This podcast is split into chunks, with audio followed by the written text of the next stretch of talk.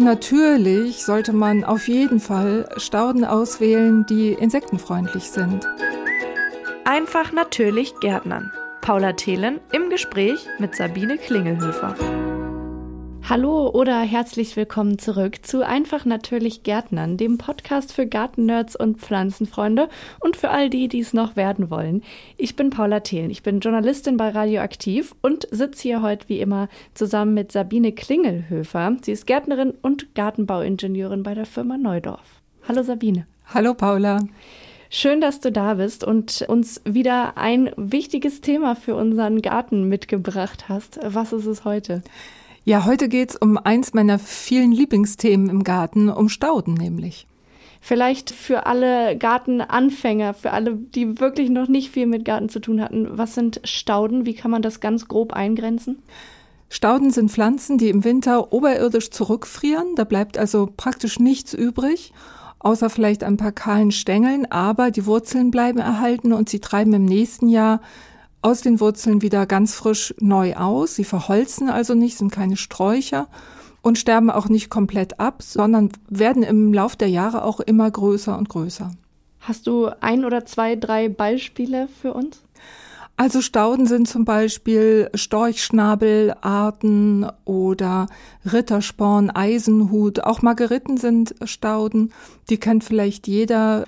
Im Gegensatz dazu Ringelblumen oder Boric, Cosmea, das sind alles einjährige Pflanzen, die kommen nicht wieder, die muss man jedes Jahr neu pflanzen. Wenn ich jetzt Stauden aktiv pflanzen möchte, also weil ich noch keine habe im Garten, wie wähle ich denn da aus? Welche Stauden sind empfehlenswert? Ja, also da bedauere ich tatsächlich jeden, der sich nicht so gut auskennt, weil die Stauden, das ist ein wahnsinnig großes Feld. Es gibt wahnsinnig viele Gattungen, Arten, Sorten. Äh, da hat man die volle Bandbreite.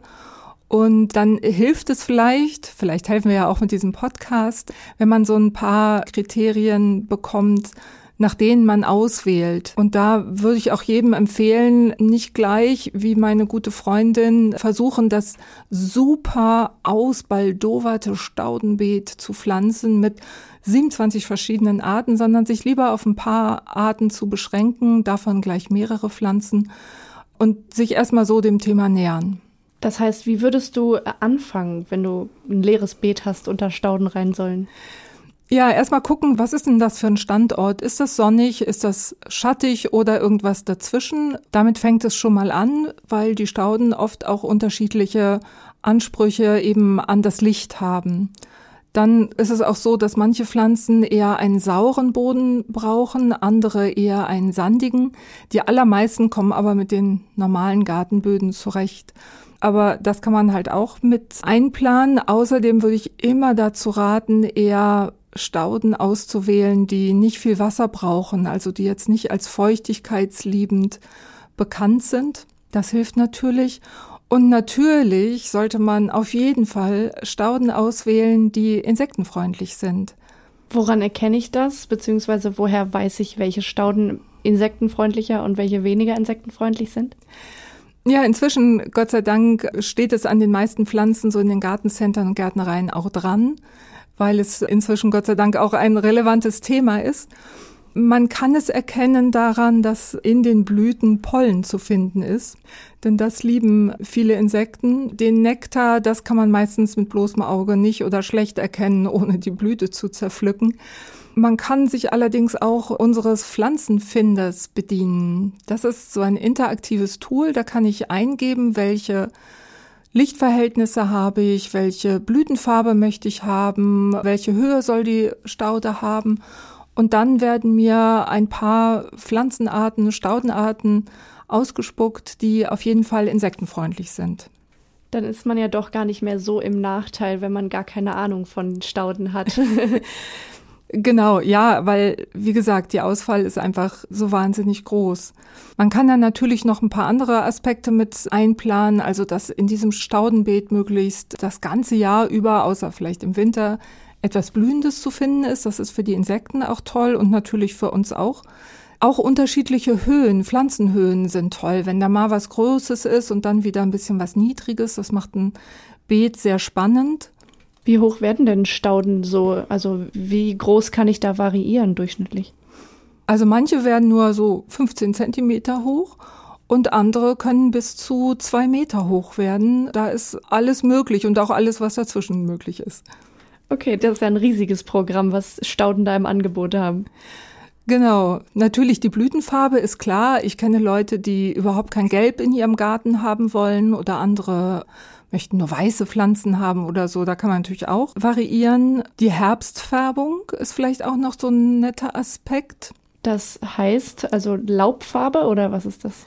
Ja, genau. Die Blätter von manchen Stauden verfärben sich zum Herbst hin. Manche Stauden bilden sogar so einen so einen Fruchtschmuck aus. Also zum Beispiel das Silberblatt, das macht solche pergamentartigen Fruchtstände. Die sind so drei Zentimeter vielleicht so im Durchmesser und sehen so wie Pergament aus. Das sieht sehr schön aus im Winter. Und das Johanniskraut schmückt sich mit kleinen rötlichen Früchten. Sieht auch sehr hübsch aus.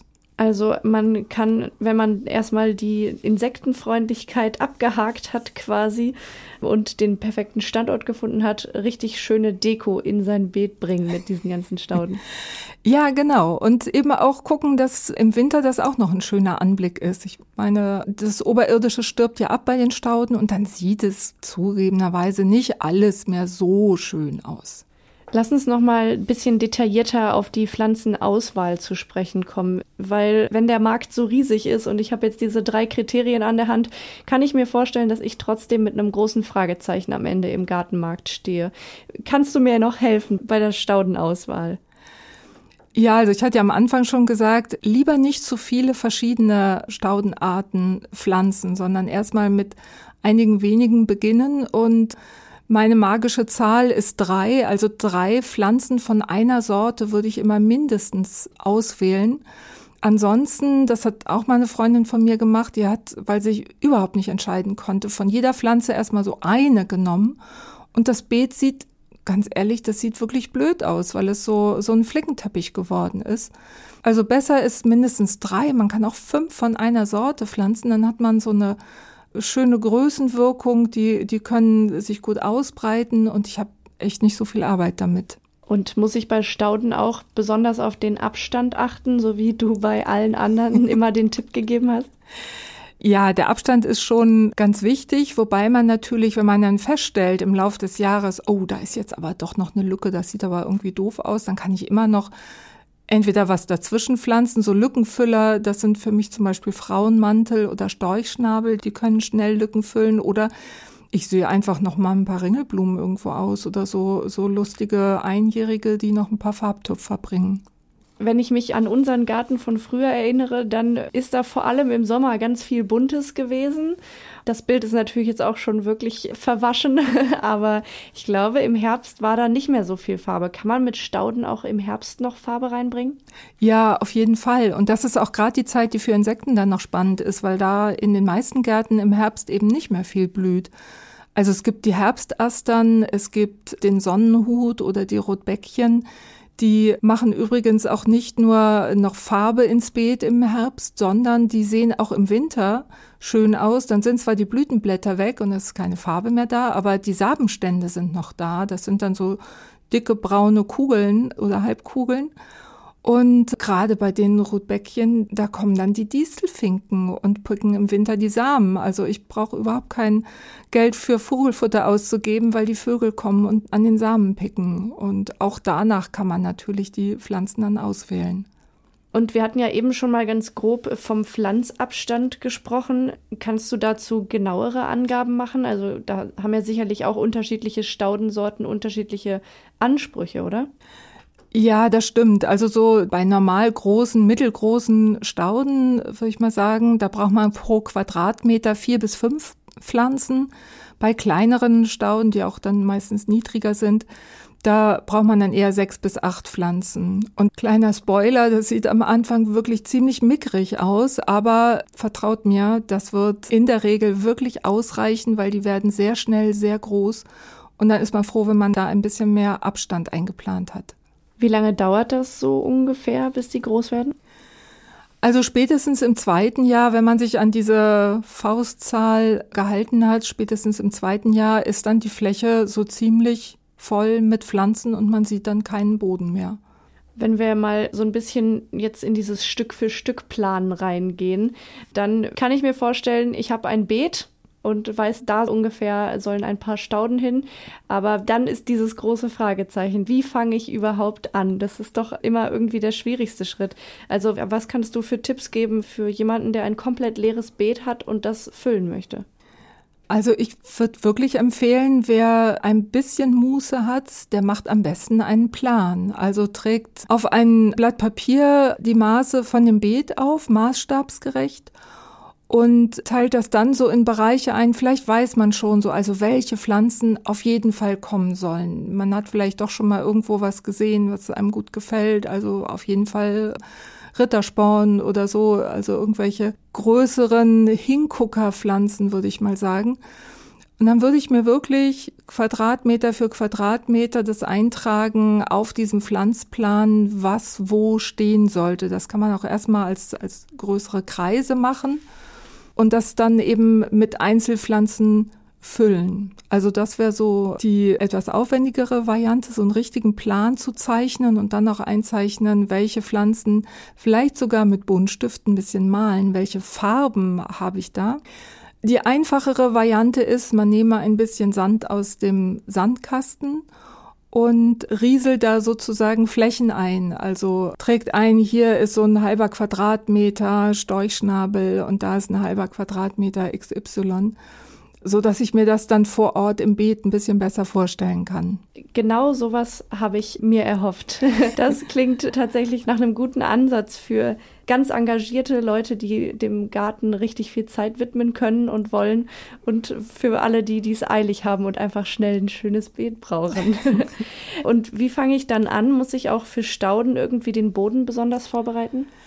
Ja, die Bodenvorbereitung, das haben wir ja auch schon im Boden-Podcast abgehandelt sozusagen. Da würde ich jetzt wirklich mal gerne drauf verweisen. Also ja, den Boden muss man wirklich schön vorbereiten, lockern, Unkraut, Steine rausnehmen, mindestens mal so Grabegabel tief auflockern und auch noch mal gucken, ob ich vielleicht eigentlich muss man das in jedem Fall Kompost einarbeiten kann. Nochmal den pH-Wert prüfen, muss ich kalken oder kann ich das auch weglassen? Und dann schön, schön feinkrümelig machen. Die Bodenvorbereitung ist wirklich wichtig, weil ich die Stauden ja pflanze und damit dann erstmal die nächsten paar Jahre da Ruhe haben will. Also ordentlich Kompost reinhauen aufs Beet ist immer gut. Also wem das jetzt zu kurz war, da verweisen wir nochmal auf eine unserer letzten Folgen, in der wir ganz ausführlich darüber gesprochen haben, wie man den Boden vorbereitet, um da irgendwas einzupflanzen. Und einpflanzen ist jetzt das Stichwort, hoffentlich. Ich glaube, wenn der Boden vorbereitet ist, können wir die Stauden einpflanzen, wenn wir sie schon ausgewählt haben vorher. Ja, genau. Das ist dann der nächste Schritt. Nee, vielleicht noch ein kleiner Tipp. Ähm, Wer noch so ein bisschen Fragezeichen hat, wie das Beet aussehen soll insgesamt, ich finde geschwungene Linien immer ganz schön im Garten und das kann man auch erstmal mit einem Seil oder auch mit einem Gartenschlauch erstmal so hinlegen, damit man das auch sich so ein bisschen besser vorstellen kann. Stimmt, immer erstmal irgendwie austesten, bevor man es dann final absticht, den Rasen und dann das Beet da ist und es einem gar nicht gefällt. Wie pflanze ich denn jetzt die Stauden ein? Genau, Stauden einpflanzen, das fängt damit an, dass ich einen Eimer mit Wasser fülle oder wenn ich ganz viele Stauden habe, auch eine große Wanne mit Wasser fülle und die Stauden da reinsetze, sodass die komplett, also der ganze Topf unter Wasser ist und ich halte die so lange unter Wasser, bis keine Luftbläschen mehr aufsteigen, weil erst dann ist die Pflanze richtig mit Wasser gesättigt. Wie lange dauert das ungefähr? Also muss ich das über Nacht quasi da drin stehen lassen oder reichen da so zehn Minuten? Äh, ja, etwas dazwischen, also über Nacht nicht. Zehn Minuten vielleicht, das kannst du machen, wenn du die Sachen bereitstellst. Erstmal die Pflanzen ins Wasser stellen und dann die Gerätschaften holen und dann nochmal gucken. Und dann sind die ersten Pflanzen auch schon bereit zum bepflanzt werden. Was man dann noch machen muss, wenn man die Pflanzen dann aus dem Topf genommen hat, bei manchen Pflanzen sieht man, dass da ist der Wurzelballen so ganz verfilzt, da sieht man so ganz viele Wurzeln die vielleicht sogar im Kreis wachsen und da bricht man einfach vorsichtig, aber energisch diesen Wurzelballen so ein bisschen auf. Man drückt ihn einfach an zwei Stellen, drei Stellen so ein bisschen auseinander, dass ein paar Wurzeln auch reißen. Aber damit dieses im Kreis wachsen nicht weitergeht in der Erde, das können die nämlich, die können auch weiterhin im Kreis wachsen, obwohl sie die ganze Erde für sich hätten. Das heißt, man darf diese Wurzeln ruhig auch mal durchreißen quasi. Das macht den Pflanzen nichts? Nee, im Gegenteil. Die Pflanzen nehmen vor allen Dingen Wasser auf mit den Wurzelhaaren, mit den ganz feinen Spitzen, die man kaum sieht. Diese großen Wurzeln, die du siehst, die sind praktisch nur dafür da, dass die Pflanze sich im Boden weiter verankert und weiter in den Boden vordringt. Aber Wasser aufnehmen und Nährstoffe tun die nur mit diesen feinen Wurzeln und mit diesem Aufreißen regst du diese Bildung von diesen Feinwurzeln noch an. Das ist wirklich ein praktischer Hinweis, finde ich. Wenn ich sie also aufgerissen habe, wie geht's dann weiter? Dann verteilst du sie erstmal auf dem Beet, ruckelst nochmal hin und her, guckst, ob das so einigermaßen passt oder ob nochmal einer losfahren muss und noch mehr Pflanzen besorgen muss, weil du dich vertan hast. Und dann nimmst du eine Handschaufel oder auch kannst auch einen Spat nehmen und machst ein Loch und in dieses Loch kannst du auch noch gut Pflanzerde nehmen. Von Neudorf bieten wir ja die torffreie Neudohum Pflanzerde an. Die verbessert einfach die Bedingungen im Wurzelbereich, sodass das Anwachsen noch viel schneller geht. Ist das dann schon eine Art Düngen, kann man sagen, oder hat das damit nichts zu tun? Oder wozu macht man das dann? Das ist hauptsächlich für die Bodenstruktur gut, dass da wirklich eine luftige Erde an den Wurzeln ist, aber es ist tatsächlich, sind auch Nährstoffe, organische Nährstoffe da drin, die für die ersten Wochen die Pflanzen erstmal gut versorgen. Also das hat beides. Dann füllt man das Loch mit, mit Aushub und auch noch ein bisschen Pflanzerde wieder auf. Drückt die Pflanze leicht an, bitte nicht drauf rumtrampeln, das machen manche, also ordentlich fest, nein, nein, nein andrücken einfach mit der Hand und da noch der Tipp, die Oberfläche von der Pflanze, von dem Erdballen sozusagen, die sollte nicht wesentlich tiefer liegen als der Erdboden im Beet. Also nicht irgendwie runtersetzen, sondern so, wie es vorher auch gesessen hat und dann einfach kräftig angießen, damit auch die umgebende Erde nochmal gut Wasser bekommt. Jetzt habe ich eben gerade schon mal das Wort Dünger fallen lassen, aber um die Frage mal ein bisschen größer zu fassen, wie pflege ich denn Stauden? Muss ich da irgendwas dran machen? Ja, tatsächlich musst du ein bisschen was dran machen, aber nicht so viel wie im Gemüsebeet zum Beispiel. Also, wenn man gepflanzt hat und ich glaube, wir haben noch gar nicht drüber gesprochen, wann man am besten pflanzt. Ähm, pflanzen kann man, finde ich, am aller, allerbesten im Herbst also so September, Oktober, November sind gute Monate. Man kann auch gut im Frühjahr pflanzen, im März, April. Stauden werden aber das ganze Jahr über angeboten. Nur ich würde die Sommermonate komplett rauslassen, weil ich dann erstmal die ersten Wochen praktisch jeden Tag gießen müsste, so heiß wie es bei uns in der Regel jetzt leider wird. Also insofern würde ich vor allen Dingen in den Herbst gehen mit der Pflanzung und dann die Niederschläge aus den Wintermonaten praktisch mitnehmen. Und dann brauche ich auch, ab da brauche ich dann eigentlich nicht mehr gießen, weil die Stauden in der Regel ganz gut damit klarkommen, dass sie ihre Wurzeln tief in den Boden senken und sich selbst mit Wasser versorgen. Und wie steht's um Dünger? Ja, Düngen, wenn man die Pflanzerde genommen hat, wie gesagt, dann braucht man erstmal nicht sofort düngen, aber bei der Pflanzung im Herbst würde ich dann im Frühjahr düngen und wenn ich im Frühjahr gepflanzt habe, brauche ich ja eigentlich erst wieder im nächsten Frühjahr düngen. Das ist dann ausreichend. Also einmal im Jahr im Frühjahr, so im März, April, eine Gabe organischen Dünger geben. Da gibt es auch AZ Staudendünger von Neudorf. Es gibt wenige Stauden, die so ganz viel blühen, große Blüten machen. Die kann man im Juni, Juli noch ein zweites Mal düngen. Aber bei den meisten Stauden reicht es einmal im Frühjahr. Und das Besondere an Stauden war ja, wie du eingangs erzählt oder erklärt hast, dass die Stauden über den Winter komplett oberirdisch absterben und danach wieder neu austreiben. Das heißt, muss ich die Stauden auf den Winter vorbereiten? In der Regel nicht. Es gibt ein paar Staudenarten wie Gaura zum Beispiel, die sind etwas frostempfindlich. Da sollte man dann so ein bisschen Erde drüber geben oder auch so Fichtenreisig, damit der Wind das nicht fortbläst. Aber in der Regel braucht man die Stauden überhaupt nicht zu schützen im Winter.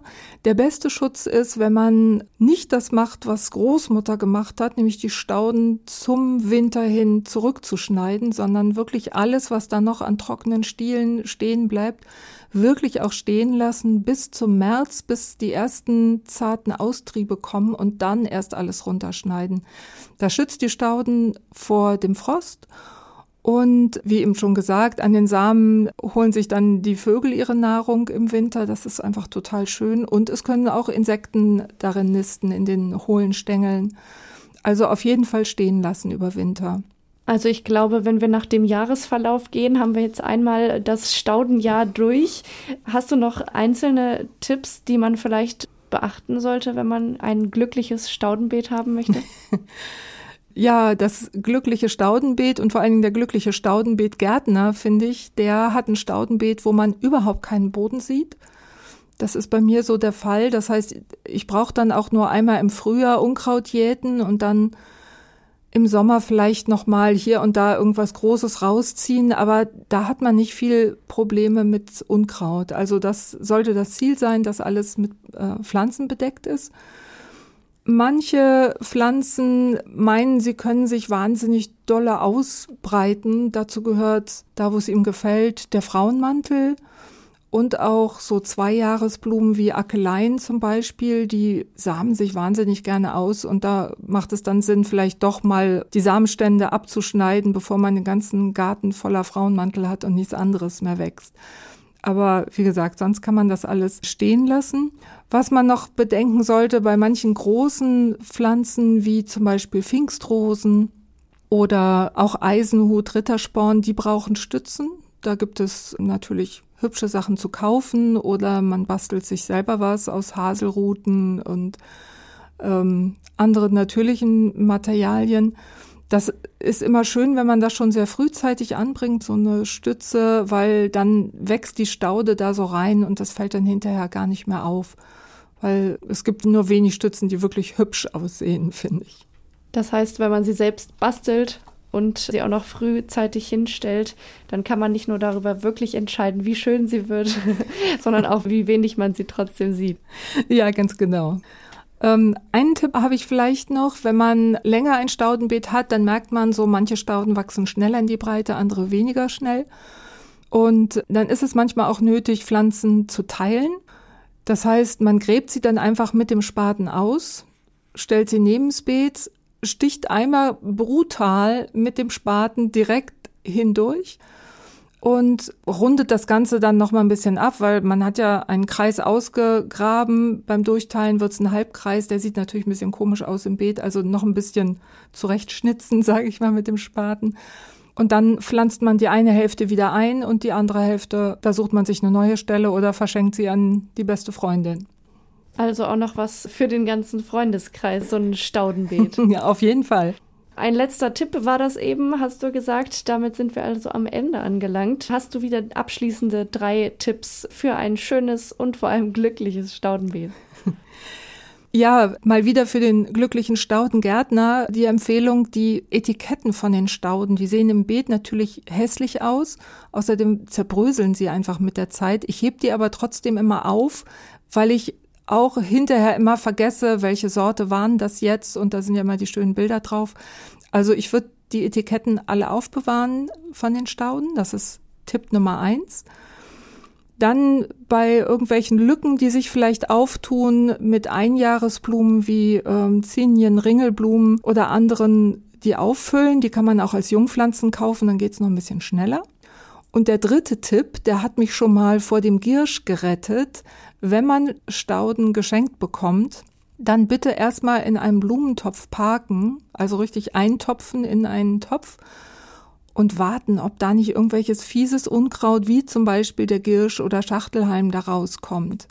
Weil das sieht man erst mit der Zeit, wenn es wieder angefangen hat zu wachsen. Wenn das der Fall ist, wenn ihr Girsch seht, schmeißt die Pflanze weg, nicht auf den Kompost, einfach weg und dann habt ihr euch vor dem bösen, bösen Girsch gerettet. Dann muss ich jetzt aber noch mal kurz nachhaken, warum ist denn der Giersch so böse? Ja, also Giersch kann man auch essen. Ja, im Frühjahr schmeckt er auch, aber ansonsten ist das ein Unkraut, das man wegen seines immens auswuchernden Wurzelwerks praktisch nicht mehr bekämpft bekommt. Der wächst also in die Stauden hinein.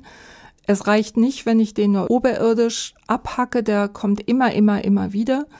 Ich muss die Wurzeln rauspulen aus dem Boden und aus jedem kleinen ein Zentimeter großen Wurzelstückchen kommt eine neue Gierschpflanze und möchte nichts anderes als meinen Garten erobern und das will ich einfach nicht. Und so viel Giersch kann man gar nicht essen, dass man den im Garten tolerieren könnte, finde ich jedenfalls. Also Girsch ist wirklich meine absolute Horrorvorstellung. Gut, also um vor der Horrorvorstellung einer Gärtnerin gesichert zu sein, geschenkte Stauden erstmal eintopfen. Wunderbar, damit haben wir auch diese Folge bis zum Ende gebracht. Ich danke dir für all diese Tipps, Sabine. Ja, sehr gerne und viel Spaß im Staudenbeet für alle anderen, die einen Garten haben. Das kann man definitiv so sagen. Falls jetzt noch Fragen offen geblieben sein sollten, ihr noch ganz andere Fragen habt, als ich sie hatte, dann ähm, schaut als erstes mal in die Show Notes. Da haben wir nämlich noch mal alles aufgelistet. Oder wendet euch mit eurer individuellen Frage per Instagram oder per Facebook an die Firma Neudorf. Die erreicht ihr, wie gesagt, über Instagram oder Facebook oder auch, wer darüber nicht schreiben möchte oder da keinen Account hat, über neudorf.de und da gibt es sogar eine Telefonnummer, wo ihr anrufen könnt und euer Problem ganz äh, von, von Mensch zu Mensch schildern könnt. Und damit sagen wir dann wieder Tschüss für heute und bis zum nächsten Mal. Tschüss. Das war der Podcast Einfach natürlich Gärtnern mit Paula Thelen und Sabine Klingelhöfer. Mehr zum Thema gibt's auf neudorf.de.